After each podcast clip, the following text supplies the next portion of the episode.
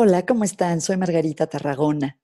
Continúa el confinamiento para la mayoría de nosotros en la Ciudad de México. Sé que en otros países, en otras ciudades ya la gente está pudiendo volver a salir. Y les quería recordar que estos tips que comparto con ustedes son para las personas que afortunadamente están bien, pero están en casa. Si ya están enfrentando desgraciadamente una enfermedad, una enfermedad de un ser querido, pues obviamente es una situación muy distinta. En fin, les quería contar una idea que aprendí de mi colega Lee Waters de Australia y se me hizo una idea buenísima. Le pidieron consejos para eh, las familias con niños y una durante el confinamiento.